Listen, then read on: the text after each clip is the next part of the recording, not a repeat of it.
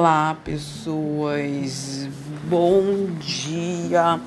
Sou eu aqui de novo, né, nesse pós aulas, né, depois que acabou as aulas da pós, é agora, ai, estamos no último dia de lua minguante, né?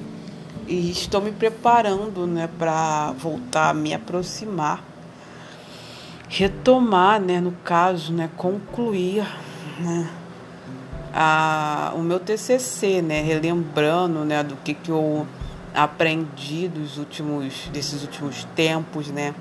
É, eu sei que eu tava, eu, tava, eu tô com cinco, biblio, cinco livros para ler, né, cinco títulos para ler, né. Um eu já li, né, que é o livro do Vitor da Fonseca, chamado Filogenia e Ontogenia do do movimento humano, né? O segundo foi o livro da Feigl Stroyer, né, que é sobre processos de arte processos de criação. O terceiro é sobre pensamento e linguagem. O quarto é sobre a função do símbolo, né, do Piaget. E o quinto eu não me lembro, eu não sei se é o. Ai, qual é o nome daquele livro, cara? Do Vygotsky também, que eu esqueci. Eu acho que é imaginação, imaginação e arte. É um negócio assim, né? Depois eu vou procurar. Eu não sei mais, né? Se eu vou colocar outro, entendeu? De repente outra leitura, mas enfim, né? É um projeto, né? Um projeto de pesquisa, né? É de conhecimento mesmo, né? Conhecimento científico, né? Aí tem que ter todo aquele método de observação, sei o quê. Mas bem que é uma revisão de literatura, né? Então eu vou me debruçar no que outras pessoas falaram para poder embasar o meu assunto.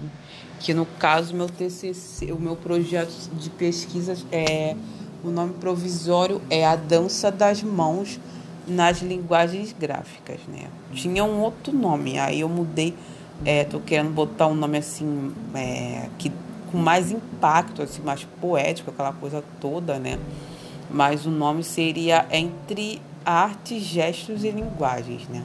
Qual o papel da ciência psicomotricidade, né? É, enfim, no desenho, na escrita, né? Que é um território que eu já que eu quero levar comigo, né? Tipo, eu trabalho com desenho, já dei oficina de grafite, então eu quero pesquisar todas as dimensões do corpo, né, em relação ao processo de escrita, de desenho, o que, que está envolvido, né, é, tanto da parte cognitiva quanto da parte emocional, da parte psicossocial e principalmente da parte sensório-motora, né? Que no caso assim, eu estou citando o trabalho das mãos, né? O que, que é essa estrutura, né? No corpo humano, né? Qual a importância dessa estrutura? Como que essa estrutura foi se desenvolvendo, né? Como que ocorre a maturação, né? Desenvolvimento físico, entendeu? Desenvolvimento da parte superior humana, quais as funções, entendeu? É, como que foi ocorrendo a expansão cerebral, né? como, é, qual a relação né? É, entre o visual, né? É, a visualidade, as manualidades, entendeu?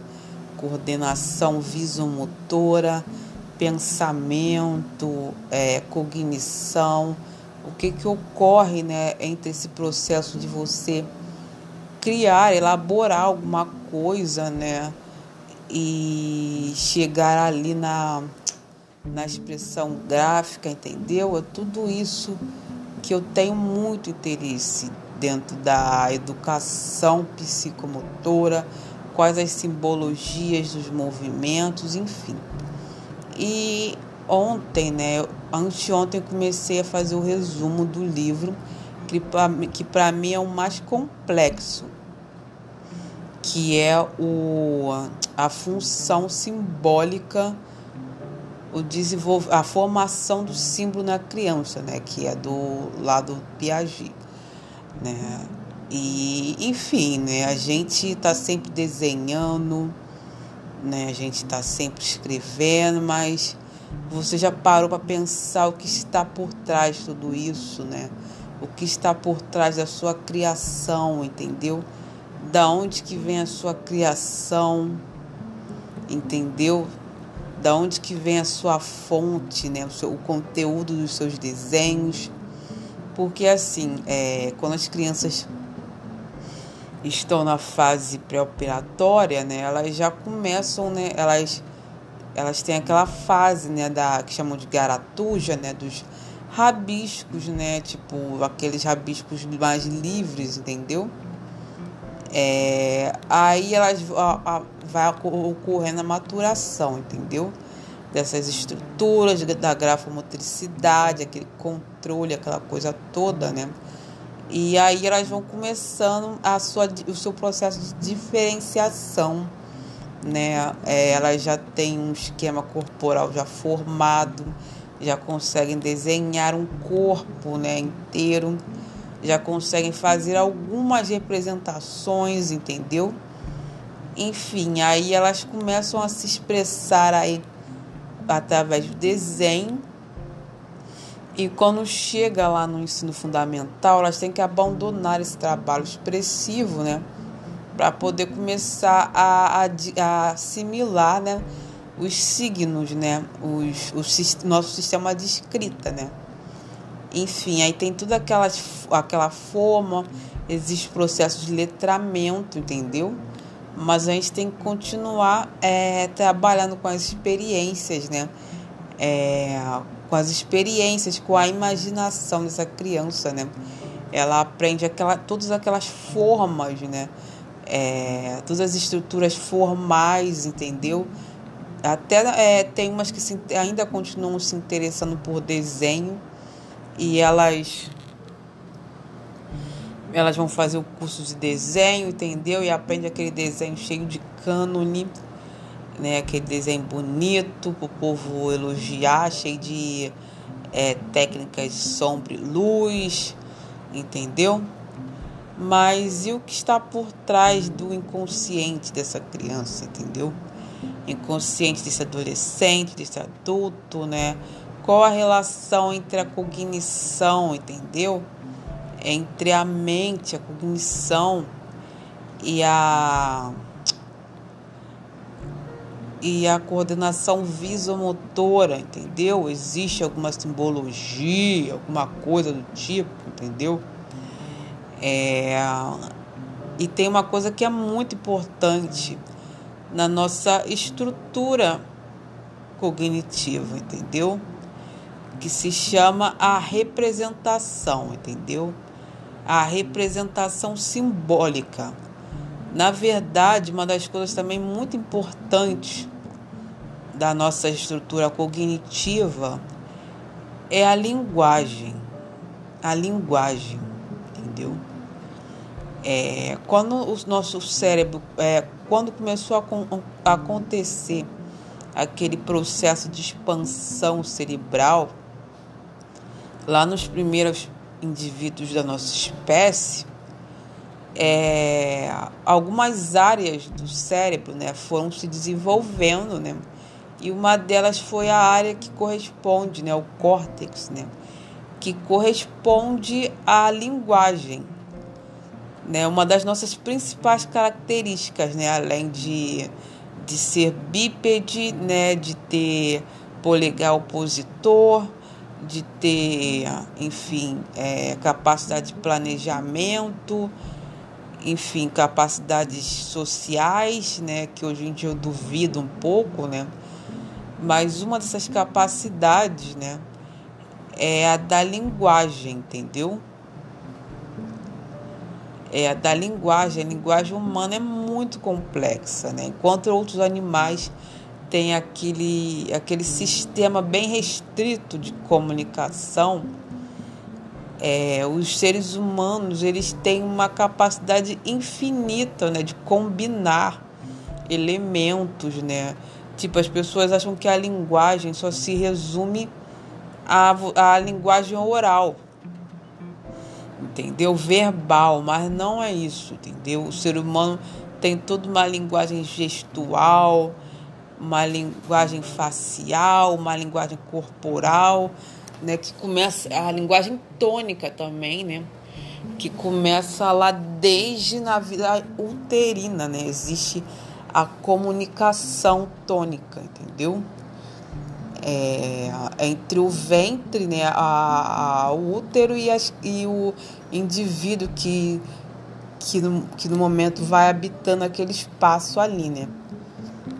E enfim, a gente, através né, da afetividade, aquela coisa toda, né, a gente vai desenvolvendo também né, a nossa comunicação é, não verbal, né, entendeu?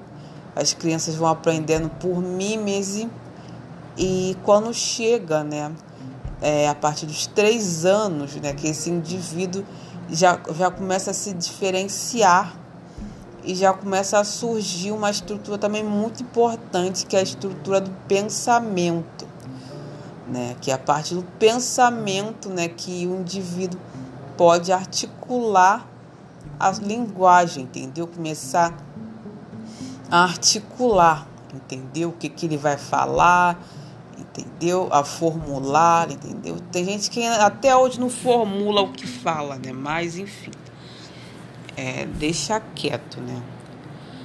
E a função simbólica, ela é muito importante, cara. A função, a, eles chamam de linguagem simbólica, chamam de representação simbólica, enfim, tem vários nomes, porque a função simbólica é ela que vai criar ali aquele, aquele repertório ali de elementos para que a pessoa possa formular sua linguagem, entendeu? É, enfim, a linguagem simbólica ela vai se formando já eu acho que nos, praticamente nos, a partir de um ano, por aí, entendeu? Quando a criança ela vai interagindo com os objetos à sua volta, né? ela interage com a sua mãe. Só que tem momentos, né, que a mãe ela não está presente no campo visual, entendeu? Esse bebê ele só lida com objetos que estão no seu campo visual. É, se esse objeto sai do campo visual, é, a criança ela acha que simplesmente sumiu, desapareceu. Tipo, ela não pensa, ah, às vezes a pessoa colocou esse objeto atrás, ela escondeu, ela levou o objeto para alguma para algum lugar. A mãe saiu para comprar pão e vai retornar. Enfim, ela ainda não tem esse pensamento, entendeu? Ela acha que simplesmente sumiu tipo do universo dali, não tá no seu não tá no seu campo visual, desapareceu, entendeu? Mas aí quando ela começa já a perceber que as coisas que não estão no seu campo visual não necessariamente sumiram, né? Estão em algum lugar, né? Ela já começa a criar o pensamento simbólico, né? Que é quando ela vai começar a substituir o objeto concreto que está presente né, na sua frente ali, né, quando ele sai, ela já começa também a substituir por outros objetos, entendeu? É, um exemplo é quando a Vivian tinha um, era um pouco mais nova, né? E a mãe dela ia trabalhar, né? Até hoje, né? E aí ela via a fotografia já muito pequena, né? Que ficava aqui na frente ela já falava mamãe, né? Ou seja, a mãe dela podia não estar no seu campo visual, mas ela já reconhecia, né, a figura da mãe dela em outros objetos, né? Então, quando a criança começa a substituir, né, objetos que não, não estão no seu campo visual por outros elementos, entendeu? Ela já já está formando ali a representação simbólica, que é muito importante, né, para o desenvolvimento da linguagem, né. Porque quando a gente se comunica, né, muitas vezes a gente está falando de coisas que não estão concretamente ali, né, no nosso presente, né, mas a gente, a gente tem o símbolo na nossa, no nosso pensamento, entendeu? É, enfim, é muito complexo e muito interessante, né? É, a nossa linguagem ela é praticamente isso, né? A linguagem humana, né? É o sistema de signos, né? Signos, símbolos, né? As letras, elas são signos, entendeu? São signos é, abstratos, né? Porque aquelas, aqueles grafismos, né? A gente vai juntando, coordenando, entendeu? E vai formando palavras, né? Palavras que simbolizam coisas. A gente, no nosso mundo, a gente está cercado de signos por todo quanto é lugar, né? Símbolos gráficos, né? Enfim, no trânsito, em tudo quanto é lugar, a gente está cercado de símbolos afetivos, né? Por exemplo, aquela, aquela, aquela aquela pessoa, né, me lembra, aquilo ali me lembra aquela pessoa, entendeu? É, são diversos símbolos, né? A gente compra hoje em dia, né? As pessoas que trabalham com marketing, né? Elas usam muito dos símbolos, né? Por exemplo, para vender algum produto, né? Começa a associar, por exemplo, aquela roupa, né? Tipo, é, ele já associa aquela a, a algum artista muito famoso, entendeu?